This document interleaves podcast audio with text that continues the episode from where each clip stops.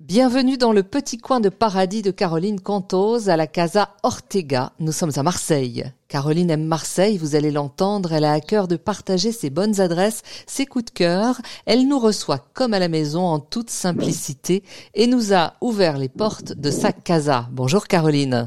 Bonjour, bienvenue à la Casa Ortega. Alors quand on arrive chez vous à Marseille, rue des Petites Maries, à deux pas de la gare Saint-Charles, on plonge dans une atmosphère colorée, joyeuse.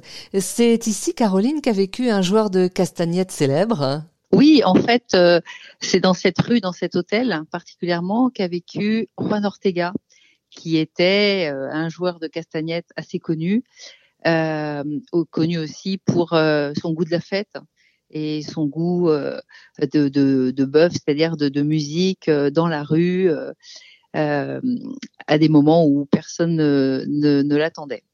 Alors c'est ce qui explique cette ambiance un peu joyeuse, colorée, festive en fait, que l'on ressent en arrivant chez vous. En tout cas, c'est c'est ce que j'ai essayé de recréer. Après, il était euh, il était musicien, euh, il aimait la vie, il aimait évidemment la musique et la fête. Et on a essayé de, de retrouver cette ambiance-là à la maison. Oui, oui. Qu'est-ce qui vous a amené à la maison d'hôte, euh, Caroline? Qu'est-ce qui vous a donné envie euh, d'ouvrir une maison d'hôte? En fait, euh, je n'y avais pas pensé avant. J'avais j'ai eu un parcours professionnel très différent puisque j'arrive du, du luxe. J'étais directrice de la communication euh, chez Mauboussin, donc place Vendôme à Paris. Donc rien de rien ne m'aurait fait penser à la maison d'hôte. Et j'ai eu un j'ai eu un accident où j'ai dû j'ai dû me faire opérer du genou, donc j'ai dû arrêter mon mon job à Paris. J'ai et puis je suis revenue à Marseille et j'ai j'ai visité cette euh, maison qui était qui était évidemment entièrement à rénover et qui était dans un piteux état. Et je me suis euh, tout de suite euh, très bien vue, habiter là, recevoir euh, des autres, leur faire partager mon, mon, mon plaisir d'être à Marseille et mon voilà mes découvertes, qu'elles soient culinaires ou culturelles. Et en fait, j'ai retrouvé le même le, le le même plaisir, c'est-à-dire que dans la communication, on a envie de faire partager à ses clients euh, son produit. Et bien ici, j'avais envie de faire partager mon plaisir. Donc effectivement, c'est une histoire de coup de cœur, tout, simplement. Ah oui, je suis tombée amoureuse de la maison. J'habitais déjà Marseille, mais pas du tout dans ce quartier-là. Et, voilà, j'ai visité la maison et je suis tombée euh, complètement sous le charme et je l'ai achetée euh, rapidement. En fait, j'ai pas réfléchi. Et vous êtes partie dans des grands travaux. Alors, comment ça s'est passé la partie aménagement, travaux? Non, pas tant que ça parce que c'était déjà un hôtel. Donc euh, c'était un petit hôtel euh, qu'on appelait euh, évidemment un garni dans le temps, c'est-à-dire que les gens louaient ça au mois. Donc la maison avait déjà un plan avec des chambres. On a évidemment dû tout rénover puisque c'était laissé à l'abandon depuis 30 ans. Et hum, j'ai aussi dû prendre une partie de de la maison pour en faire mon, mon appartement, ma partie privée.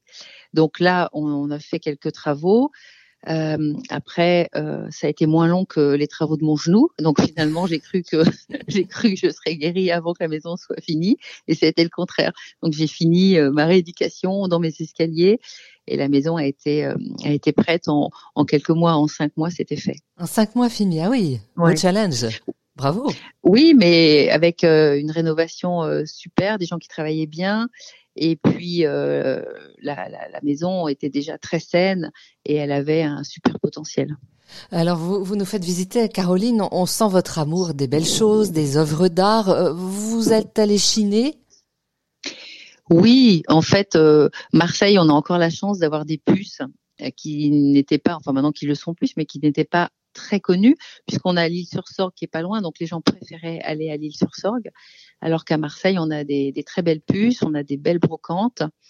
Euh, je me suis, bon, j'avais déjà quelques meubles évidemment, et j'ai pu euh, chiner, j'ai pu euh, découvrir euh, des, des, brocanteurs ou des antiquaires qui avaient des, des pépites, notamment luminaires.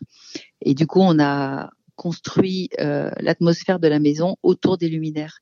Donc, euh, on a des, vieilles lampes. Euh, alors, il faut tout allumer à la main à la maison. Hein, c'est pas du tout un bouton général, mais ça donne ça donne une jolie ambiance. Et toutes les chambres ont des luminaires différents. Et bien évidemment, toutes les chambres ont une atmosphère complètement différente. Voilà, c'est ça. Vous avez voulu créer, alors si on, parlait d'hôtel, un boutique hôtel quelque part.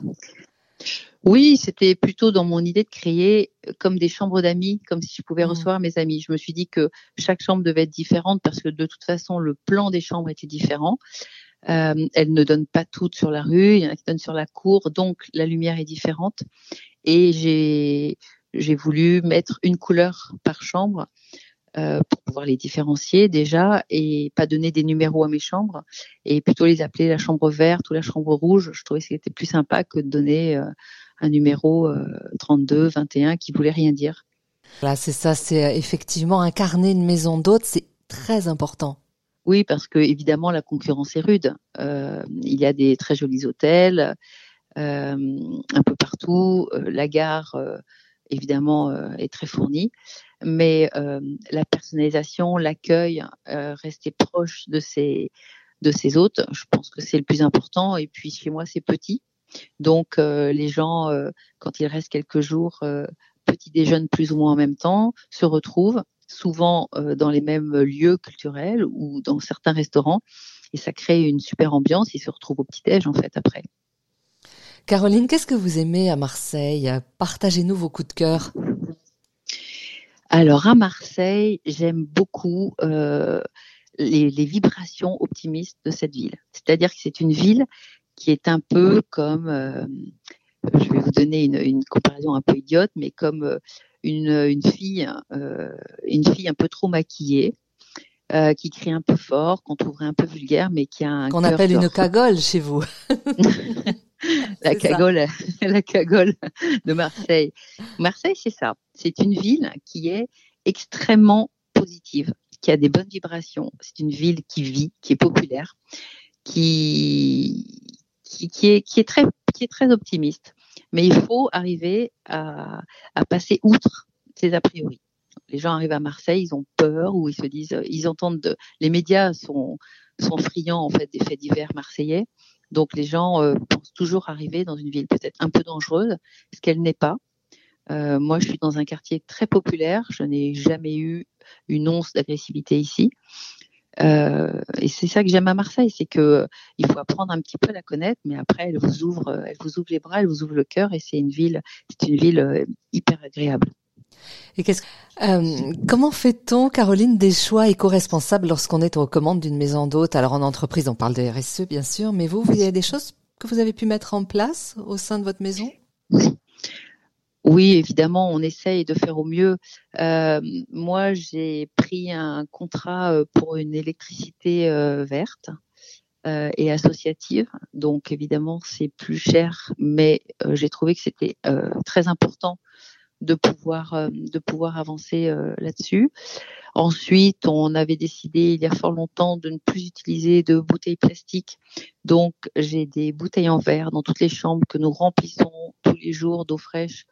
On a la chance ici d'avoir une eau euh, du robinet potable et qui n'a aucun goût, donc on en profite. Mmh Je n'ai aucun contenant, évidemment, en plastique, que des vrais couverts, que des vrais verres et tous les produits euh, de toilette euh, dans les chambres sont euh, on a on a des des gros pots que qu'on remplit et donc il y a rien de jetable. On n'a pas de petits savons jetables, on n'a que des que des contenants que nous remplissons.